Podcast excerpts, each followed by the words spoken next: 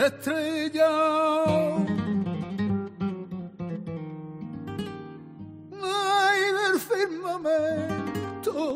En este sábado 24 de junio llega el momento de viajar y si Miguel Poveda le dedicó una canción a las estrellas del firmamento, nosotros no vamos a ser menos, porque España tiene lugares privilegiados para ver las estrellas. ¿O no, querido Pedro Madera? Buenas noches.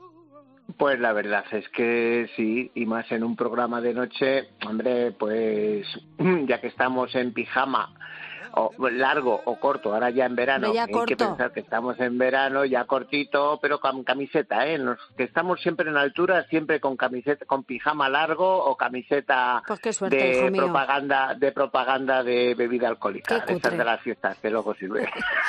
Oye, a ver, con lo No cutre, con lo cutre que estás ahora mismo vestido con el pijama que me estás contando. Y luego, fíjate, estoy viendo que nos vas a recomendar también sitios muy confortables y muy bonitos, porque entiendo que ya no Bueno. están los cuerpos como para tirarse la Bartola en cualquier sitio, ¿no? Para ver estrellas. Bueno, está el momento ese de pelar la pava con el muchacho o la muchacha que nos gusta, ¿eh? ¿Para qué nos vamos a engañar? Pero es cierto que esto desde un buen hotel o un buen escenario siempre es mucho mejor. Y es que el, el turismo eh, astronómico o el turismo para ver estrellas por los cielos Starlight eh, en España han tenido un gran boom. ¿Por qué? Uno, porque ha habido ayudas de la Comunidad Económica Europea. Y dos, porque todo este proceso de vaciar algunos pueblos, algunas comarcas de España, que se han vaciado de un modo natural o por falta de actividad, pues han generado lugares con muy poca contaminación lumínica y que nos ofrecen sitios fantásticos para ver estrellas. Pero La esto otra que noche, tú por ejemplo- cuentas del Starlight es lo que hemos conocido aquí siempre como el astroturismo, ¿no? Eso es, Vale. eso es, eso es. Que nos hemos Pero vuelto hombre, muy con modernos. un poco con un poco de ilustración, es decir, no es lo mismo estar ahí mirando al cielo y decir a la muchacha, en mi caso, ves la osa mayor y tal, a la derecha, a la derecha, no, era como un momento de arrimarte, ¿eh? de arrimar el hombro, por ejemplo, ¿no? Sí. No es lo mismo que ahora con la aplicación del móvil, que pones la aplicación, que hay varias buenísimas, tú te lo lees y dices, ves ahí, ves Saturno y cómo ilumina Pues yo prefiero lo en otro, ¿eh? Yo lo otro. Yo Claro, no tú quiero- prefieres la, yo no- yo no quiero la versión analógica, Sí, ¿eh? sí, Tú sí. prefieres la versión analógica más que la digital. Efectivamente, es que no ah, tiene mérito sacar la aplicación del móvil, no fastidies. una- ya, ya, pero ante la ignorancia, tecnología, se ha dicho Eso ¿eh? Y la prueba está en que hay hoteles de una línea muy ecológica, muy sostenible, que han apostado por este tipo de turismo. Yo el otro día estuve en uno, en una zona que me encanta, Fromista, donde se cruza el Canal de Castilla con el Camino de Santiago, fa- famoso por, por su iglesia románica, y allí hay un hotel que se llama Ecotel Doña Mayor. Dos hermanas, Lorea y Elena, tienen todo un circuito de actividades donde la estrella son ver aves, ver pájaros, que le tenemos que dedicar un programa también, y ver estrellas. Tienen ahí telescopios, te lo explican, te, lo ha- te, te- te dan conocimientos, te lo aclaran, pueden contratar un técnico para aumentar tus conocimientos y es un sitio fantástico. Claro, estamos ahí en el páramo palentino, en tierra de campos, esa tierra de cereales, de palomares, maravillosa y y donde el cielo, bueno, es que parece que todos los días va un señor y va colocando las estrellas en su sitio. Para que tú las veas, claro. Eso es. Y es un sitio de verdad mágico. Ya solo es que es un hotel sostenible, con buenas sábanas, unas duchas impecables, un desayuno maravilloso y dos hermanas que me hacen mucha gracia porque porque porque llevan ahí como 10 años ahí luchando por ese hotelito maravilloso y con muchas actividades, pero muchas de todo tipo, bicicletas y sobre todo las estrellas como, como turismo. Y es una zona muy poco conocida. Realmente la provincia de Palencia, turísticamente, es muy conocida la montaña palentina, que también es un lugar estupendo, porque a, este, a estas ventajas que unimos de poca población se une la altitud de, la, de toda Claro. la zona de Aguilar de Campó, Cervera de Pisuerga y todo eso, y es, y es un lugar estupendo. Y luego con dos productos turísticos que debemos que fijarnos. Uno, el canal de Castilla. Eso un día vamos a hacer un programa porque a mí me parece una joya poco conocida todavía y que se va a poner de moda, muy de moda en los próximos días. El agua va a ser un gran canal de conocimiento turístico de este país. Qué bueno. ¿eh? Pues sí, me interesan mucho estos eco hoteles. Yo creo que Sí. no está nunca en, en uno de ellos, ¿eh? Pues nada, es Ya un sitio donde se recicla todo muchísimo, No, se bien, intenta sí, sí. gastar menos agua, se recicla, me parece, bueno, pues una cosa de se- sentido común en muchos casos. Pues. Y luego hay una zona, ya sabes que yo, por X motivos, paso mucho tiempo en La Rioja, a ver si me dan ya el pasaporte de riojano ilustre. No creo que me lo den y la gente piensa que yo voy por el vino y por el senderismo y por las morcillas y por el paté riojano y eso. Pero en la zona de la Dama Granada, del río Cidaco, en la cabecera de estos, y del río Leza, en la cabecera de estos ríos, hay un espacio natural que no se conoce tampoco mucho. Se llama la Reserva de la Biosfera de La Rioja. Es una comarca fantástica con casi 40 municipios, 30, 40 pueblos, con pueblos como Jalón de Cameros, Muro de Cameros, Muro de Aguas. Fíjate qué bonito un pueblo que se llama Muro de Aguas, Pues sí. Navajún, Prejano, Rabanera. Hay un montón de sitios fantásticos. Bueno, pues esos sitios están especialmente por la ubicación, por la falta de población, por desgracia, y por la orientación, es fantástico para ver estrellas. La prueba está en que cuando estás por ahí por la tarde ves eh, muchas furgonetas de alemanes, belgas y muchos ingleses que tienen ya acondicionadas las furgonetas con los telescopios para mirar a las estrellas Fíjate, qué listos. y, vi- y- y visualizarlo. Se las saben todas.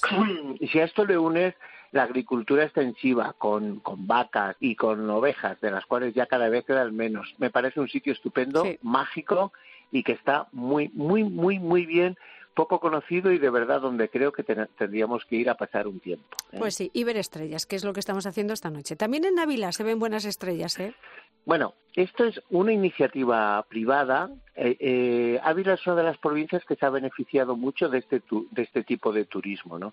Y en Navarredonda de Gredos, bueno, en un pueblecito al lado que se llama Pa- Parajas, ahí hay una comunidad de pueblos cerca del Parador, que fue el primer parador de España, donde se, se pactó la, nuestra querida Constitución. Sí. Navarredonda, Baraja, Santiago del Collao y Hoyos del Espino, hay ahí una casa que se llama la Casa del Altozano.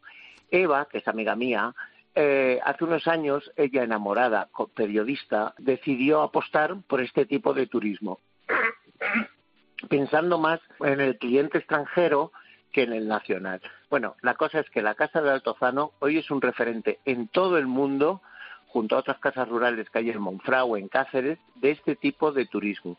Además, este sitio es fantástico porque de día tienes toda la garganta del Tormes, eh, la excursión desde la plataforma a la Laguna Grande, que son unas lagunas glaciares de Gredos, tienen los pinares de Navarredonda, el nacimiento del río, del río Tormes, caminata, buenos torrendos, buenos chuletones de carne y por la tarde desde unas casitas que ella tiene expresamente habilitadas, que son Qué como bien. miradores, tiene ahí sus, sus telescopios, hay explicaciones, es de un modo muy didáctico y puedes aprender perfectamente muchísimo sobre estos temas, aparte de lo que te dice la aplicación de tu móvil, que además tiene una información fantástica. Es cierto que cada vez es mayor el territorio español con el sello de calidad Starlight para el astroturismo y claro, esto aumenta la oferta de actividades e instalaciones destinadas al turismo de estrellas, que es lo que está pasando pues, ahora. Pues sí, porque antes, por ejemplo, era una cosa que estaba muy limitado a las Canarias, por razones evidentes, por Sí. el Teide. Siempre cuando estudiamos, el sitio más alto de España es el Teide. Eh, Por esta altitud siempre ha habido centros de investigación, igual que en,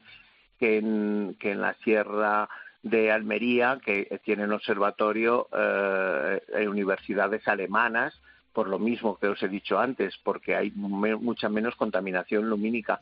Y producto de esta extensión se van se van dispersando este tipo de acciones a sitios como a Peña Trevinca, que está en Orense, que es un sitio mágico, precioso, cargado de leyendas, en la, en la Sierra de Albarracín y en la Sierra de Jabalambre, en Teruel, que aparte de frío tienen también estrellas, vamos ahí, hace tanto frío que ni las nubes van para tapar las estrellas. Y en, en Alfoz de Arbayún, en Navarra, también es un sitio que a mí me encanta y que además tiene un entorno salvaje maravilloso y así hay bastantes, hasta en las Batuecas, que es donde a mí me gustaría estar. Bueno, yo ya paso mucho tiempo en las Batuecas. Muy bien. Bueno, pues España es un lugar maravilloso para ver, para ver precisamente estrellas, ya no solamente por el clima, sino por los espacios naturales y por muchos motivos más, pues España reúne una serie de condiciones que la convierten en un destino ideal para el astroturismo y tenemos eh, lugares en todas partes de España. Bueno, es que, mira, eh, te estaba hablando de Navarra, por ejemplo, mm, mi querida Granada, Sierra Nevada y la Alpujarra, es otro sitio mágico, pues también por la altitud, con Sierra Nevada en verano mm, no hay esquí y como no suele haber, evidentemente no hay nieve, pues los reflejos de la luminosidad que, que, refleja la, la nieve, ¿no es? Y es un sitio fantástico por altitud. La Sierra del Montseny, por ejemplo, en, en, Lérida, es un sitio también fantástico. O sea, que hay muchos, muchos lugares. Te decía de broma lo de las Batuecas y la Sierra de Francia, pero es que Salamanca, toda esa zona de la Sierra de Francia, aparte de pueblos maravillosos como la alberca y con unas chacinas y unos jamones y unas morcillas deliciosos, es muy poco conocida la zona y también hay observatorios naturales y hay algunas campañas que se han creado en los pueblos, en, en las que son las eras de los pueblos, donde antes se trillaba con trillo y con yuntas, pues han puesto observatorios con mapas y con unos paneles descriptivos que ayudado, repito, por nuestro querido móvil y nuestras aplicaciones, nos explican muy bien cómo entender el cielo, aunque no tengamos un guía, que yo en muchos casos lo recomiendo porque lo vamos a disfrutar muchísimo. Claro. que ya saben, ponemos eh, Fundación Starlight, destinos astroturismo y aprendemos un montón. Fíjate que solemos tener la impresión de que necesitamos recorrer kilómetros y kilómetros para tener una verdadera experiencia sideral cuando resulta que, posiblemente no, que España con suerte tenemos muchos puntos en los que el firmamento es lo suficientemente oscuro como para apreciar las estrellas y que son sitios impresionantes además, es cierto. Mira, de los sitios más bonitos viendo estrellas que he visto hay un pueblo en Ávila que se llama Navasequilla, que en invierno está casi deshabitado, en verano no, a Dios gracias tiene un bar y algunos vecinos, muy cerca del Cajo de la Ribera. Anda, mira. Ese es un sitio que por orientación y por limpiezas del cielo, cuando ha hecho, sobre todo cuando con una tormenta se limpia el cielo, es que parece que, te, que caen, están encima de ti. Es un sitio estupendo. Qué bien. Si bueno, pues además le unes la compañía adecuada, pues ya no te cuento, vamos. Navasequilla. Eh, muy importante la compañía. Navasequilla, al lado del Cajo de la Ribera, Río Tormes. Bueno, ¿qué hay más eh, apetecible que una suave noche de verano viendo las estrellas en España? Pocas cosas. Por eso te agradezco enormemente, Pedro Madera, que hoy nos hayas puesto los dientes largos para preparar un viaje a cualquiera de estos lugares, para observar las estrellas, querido. Buenas noches. Siempre con buena compañía. ¿eh? Eso siempre. Gracias. Hasta luego.